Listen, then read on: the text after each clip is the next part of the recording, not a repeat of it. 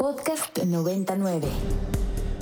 Y bueno, sin duda la noticia internacional de esta semana y marcadamente de ayer eh, nos lleva a Ecuador, al ombligo del mundo, allá donde ayer el presidente Guillermo Lazo decidió disolver el Congreso en una acción que por aquellas tierras llaman la muerte cruzada. Esto en medio del juicio político que enfrentaba. Para hablar de esto, para analizar qué está pasando y las posibles y también importantes consecuencias que la decisión del presidente Lazo pueda generar en el país, ya está en la línea de Tengo otros datos. Alexis Serrano Carmona, él es periodista allá en Quito, director de Ecuador Chequea, la organización de fact-checking más importante del país. Querido Alexis, ¿cómo estás? Un gusto saludarte. Hola Sebastián, qué gusto. Muchas gracias por la invitación. No, gracias a ti por tomarnos la llamada desde, desde Quito. Platicar contigo, eh, yo, yo empezaría por el principio, el juicio político, eh, ¿de qué se le acusa al presidente Lazo o de qué se le acusaba y, y, cómo llegamos al juicio político?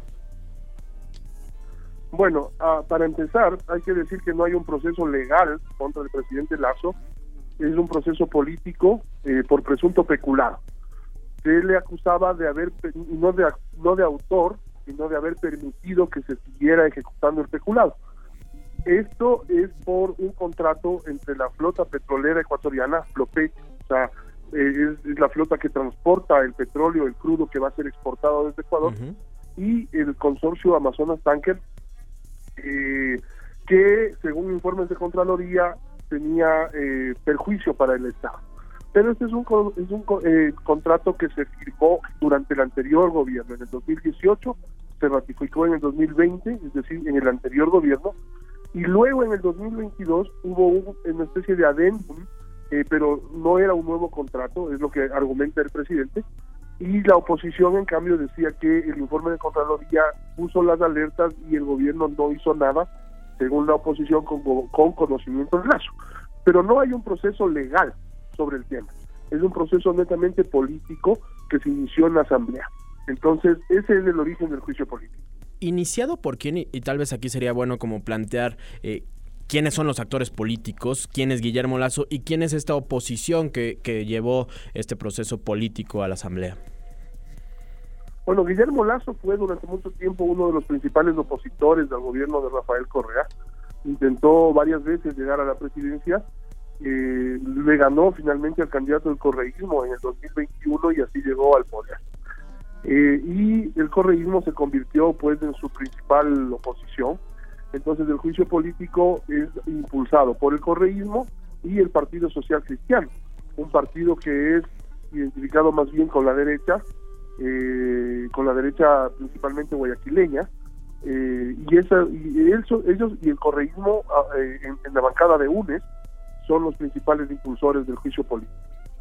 Ahora, eh, Alexis, me gustaría platicar un poco, pues justo de lo que pasó ayer y, que fue la acción que, llevó a Ecuador a los titulares del mundo, que es esta muerte cruzada, esta decisión del presidente Lazo, que para evitar seguir con el juicio político decidió disolver al, al Congreso, disolver a la Asamblea Nacional y convocar elecciones anticipadas, ¿no? Si quieres, platícanos un poco más de esta figura, de qué es lo que se espera en los próximos días.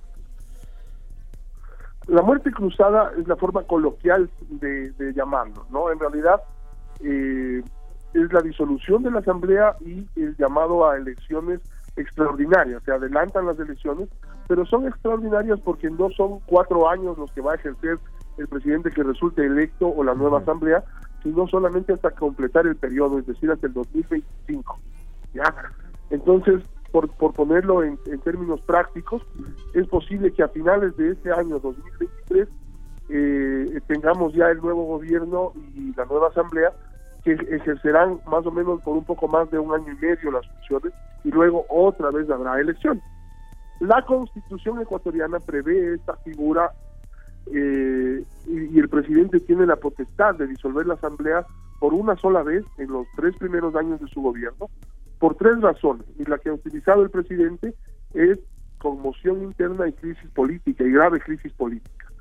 Y ahí está el, el, debate en este momento, porque según la oposición no existe una crisis política ni conmoción interna que justifique la muerte cruzada, pero el gobierno ha argumentado que sí existe porque eh, la Asamblea ha boicoteado, dice el gobierno, durante mucho tiempo el gobierno ha perseguido a los ministros eh, y entonces eh, ha bloqueado el gobierno y la gobernanza y la democracia en el país.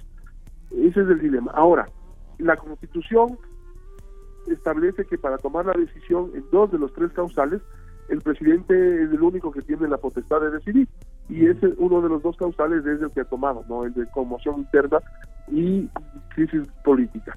El único, la única causal para la muerte cruzada que requiere de control de la Corte Constitucional es por porque la Asamblea se haya arrogado funciones que no le correspondían. Pero esa no está eh, argumentando el presidente. Entonces, eh, la Constitución establece que el Consejo Nacional Electoral tiene máximo siete días para convocar a las elecciones, para hacer la convocatoria, es decir, hasta el 24 de mayo tendrán que haber hecho las convocatorias. Se conoce extraoficialmente que eh, va a ser la primera vuelta electoral el 20 de agosto y si es que hubiera una segunda, una segunda vuelta sería el 5 de noviembre. Por eso te decía que por ahí hacia finales de año podríamos tener ya un nuevo gobierno un nuevo gobierno. Y, la decisión de aplicar este artículo 148 de la Constitución, aplicar la muerte cruzada, es una premonición de Lazo de decir, a ver, probablemente es que vaya a perder este juicio político, porque también parecía como que algunos partidos políticos o algunos sectores de distintos partidos, platicábamos tú y yo fuera del aire, eh, el partido indigenista, pues iban a votar en contra del juicio político, ¿no? Sí, sí, sí, este nosotros teníamos la información hasta el día en que se debatió el juicio político, hasta anteayer, teníamos la información de que estaba muy cerradito, ¿no? Para, para ser destituido en un juicio político debía haber 92 votos. Y nosotros teníamos la información de que la oposición lograba 85 hasta 88 votos más, ¿no? Ahora, lo que ha dicho el presidente en una entrevista que dio ayer a CNN es que tomó la decisión más para evitar el boicot de la Asamblea políticamente hablando. Y él dijo que tenía conocimiento de que después del juicio político a él, vendría un juicio político a la fiscal general, al, contralor de la nación y al procurador del Estado, porque lo que se, se comenta, se dice, es que el correísmo está tratando de que de alguna forma o eh, se revisen los procesos o se le dé la amnistía al expresidente Rafael Correa que actualmente está sentenciado por corrupción y prófugo de la justicia. Justo, justo ahí te quería preguntar, porque ayer vimos a Rafael Correa dando entrevistas para un montón de medios desde Bruselas, donde está exiliado desde hace algunos años, y, diciendo como que la muerte cruzada era la mejor de las opciones. Pareciera que el correísmo pudiera regresar con estas elecciones anticipadas, ¿no? es que es lo que están es a lo que están apostando y esa es la gran crítica que le está haciendo le están haciendo muchos sectores al presidente Lazo porque digamos, si es que él era destituido, asumía el vicepresidente hasta el 2025. Y si es que no era destituido, él podía acabar el periodo hasta el 2025 o había esa posibilidad. Y daba un poco más de tiempo para que el, el correísmo se desinfle políticamente. ¿Por qué digo se desinfle políticamente? Porque en las elecciones seccionales locales de inicios de este año, el correísmo fue el movimiento que más eh, alcaldías y prefecturas consiguió sin ser una cifra exorbitante, creo que no llega al, al 25% de, lo, de las prefecturas y alcaldías del país, pero es la primera fuerza a nivel local. Entonces hay el miedo de que con esa con ese envalentonamiento puedan afrontar estas elecciones extraordinarias y pueda ganar el candidato del correísmo y si es que gana el candidato del correísmo, por ejemplo, impulsar la revisión de los procesos contra el expresidente Correa en la justicia, o el presidente en el país tiene la potestad de firmar una amnistía. Entonces ahí está la cuestión. ¿Qué procesos tiene abiertos Rafael Correa en su contra? No, no, no, no, no que tenga abiertos, sino que los que ya han sido sentenciados se pueden revisar la sentencia. Ok, ok. Ahora, eh, también, eh, ¿qué posibilidades o cuál es la, la, vida política de Guillermo Lazo a partir de esto? ¿Se puede presentar a las, a las elecciones? ¿Cómo queda parado su, su grupo político? Se puede presentar, tiene una popularidad muy baja actualmente, pero ayer nombró a todos sus ex asambleístas, o sea, toda la bancada que era la, bancada del gobierno, nombró como su, una especie de embajadores suyos del territorio y les dio la disposición de comenzar a recorrer las provincias para llevar el mensaje. Y en la entrevista a la que hacía mención, que otorgó a CNN, cuando la periodista le preguntó sobre su posibilidad de ser candidato, al principio evadió el tema, pero luego le dijo, si hay alguien a si hay alguien que le ha ganado al correísmo, soy yo. Le gané una vez en el 2017 y tuvieron que hacer fraude para que yo no ejerciera el poder, les gané en el 2021. Y ahí dijo una frase que deja abierta la posibilidad. Él dijo, y no hay dos sin tres. ¿Cómo queda parado Alexis Serrano este el Ecuador, el país, en estos seis meses donde el presidente gobernará decretazos, donde vivirán una crisis política de proporciones no vistas en un, eh, por lo menos en los últimos, en los últimos años, en un país también que afronta una crisis de violencia, sobre todo en la ciudad costera de Esmeraldas, una crisis de violencia importante, hay que decirlo para el auditorio mexicano, alimentada por dos grupos del tráfico de la droga mexicanos, por el cártel Jalisco Nueva Generación y por el cártel de Sinaloa, que tienen eh, su presencia allá y están disputando territorio en Ecuador. ¿Cómo ves al país para los próximos meses? Es, un panorama complicado eh, políticamente y en cuanto a seguridad, porque el, tema de la seguridad ha estado muy atado a, a lo político en las últimas en los últimos meses entonces es muy importante tener esa, ese panorama claro y, además los grupos sociales, especialmente el movimiento indígena, ha advertido ya que si es que alguno de los decretos ley que el presidente eh, publique va en contra del pueblo, pues han dicho ellos, irían a las calles. Ahora, hay que decir que la Constitución establece que todos los decretos ley que puede expedir el presidente en esta temporada exclusivamente pueden ser en materia económica urgente.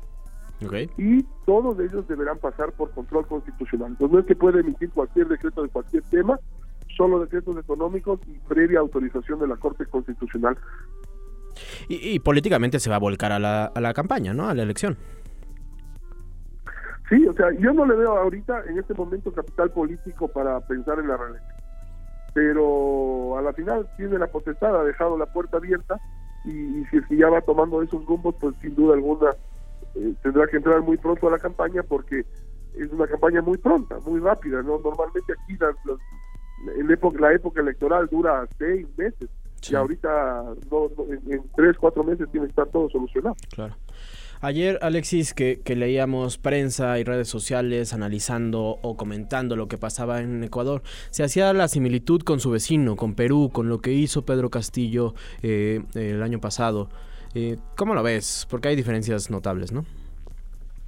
Hay diferencias principalmente porque la muerte cruzada es un, eh, un elemento, una decisión permitida por la Constitución, es constitucional, estaba claro, todo el mundo tenía claro de que el presidente podía tomar esa decisión. Sí, sí, ajá. Y, el apoyo también de las Fuerzas Armadas, ¿no? Eso es fundamental, o sea, ha, sido muy claro el apoyo tanto de la policía como de las Fuerzas Armadas, eh, reconociendo esto como una medida constitucional e incluso advirtiendo que si estuviera desmanes se al, al gobierno eh, en todo este proceso.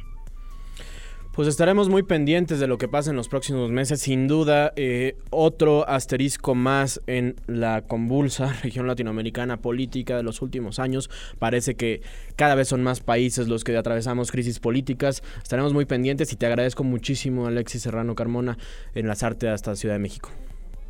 No, muchísimas gracias, Sebastián. A ustedes, un gusto. Estoy a la orden. Muchas gracias, Alexis Serrano, director de Ecuador Chequea, allá desde Quito.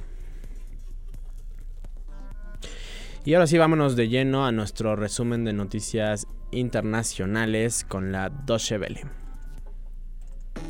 The fake news. Fake news. Agarra tu basurita, compadre. Para más contenidos como este, descarga nuestra aplicación disponible para Android y iOS o visita ibero909.fm.